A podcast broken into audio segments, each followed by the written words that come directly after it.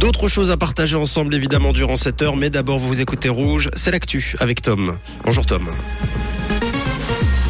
Bonjour Mathieu, bonjour à tous. Au sommaire de l'actualité, le Conseil fédéral s'immisce dans les affaires de la SSR. Un nouveau centre pour migrants va ouvrir à Yverdon pour faire face à une demande toujours plus forte et un temps qui devrait rester sec pour ce jeudi.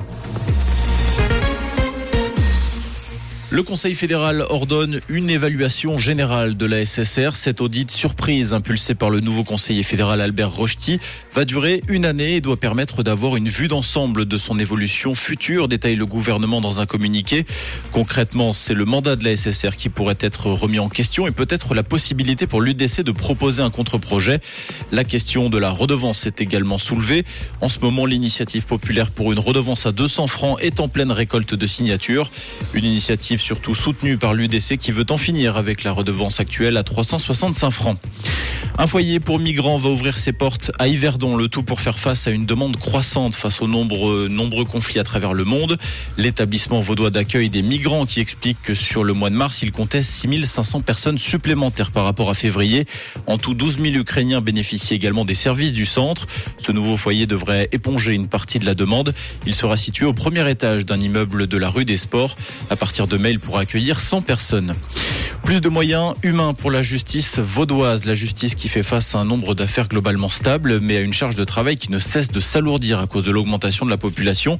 C'est pourquoi, d'ici à l'année prochaine, l'organe judiciaire vaudois comptera 40 magistrats et collaborateurs administratifs supplémentaires par rapport à 2021. Du personnel qui sera réparti dans tous les districts du canton, mais qui sera essentiellement dédié au renforcement de la protection de l'enfant et au projet pilote visant à favoriser le consensus parental lors de séparation ou divorce. À l'heure actuelle, trois quarts de ces effectifs sont déjà opérationnels.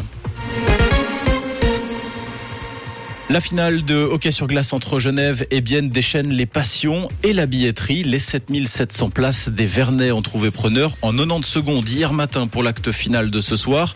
Cette finale qui est plus indécise que jamais, les deux formations ayant remporté chacune trois matchs. Les Genevois qui espèrent décrocher le premier titre de leur histoire alors que Bienne serait sacré pour la quatrième fois en cas de victoire. À l'étranger, en Équateur, le bilan des glissements de terrain du mois de mars s'alourdit. Les autorités font désormais état de 49 morts, 43 personnes blessées et encore 39 personnes toujours portées disparues. Fin mars, c'est tout un pan de montagne qui s'était détaché, touchant plus de 200 habitations. Les secours sont toujours à la recherche de disparus. En cyclisme, Ethan Vernon s'est adjugé la deuxième étape du Tour de Romandie hier à la Vallée de Joux. Le Britannique qui a fait coup double en remportant l'étape et le maillot jaune. Une étape marquée par deux abandons. Simon Yates et Alexei Lutsenko testés positifs au Covid-19. L'étape d'aujourd'hui doit relier Morteau à la Chaux-de-Fonds. Et côté ciel ce jeudi, dans l'ensemble, ce sera pas trop mal. Le ciel s'annonce dégagé en matinée, ensoleillé avec actuellement 4 degrés à la Brévigne et à Sainte-Croix et 7 degrés à Asson et à Villars-Souillon avec un petit peu de grisaille pour la mi-journée et peut-être hein, quelques gouttes de pluie possible en soirée. Un très bon jeudi et une toute belle journée avec Rouge.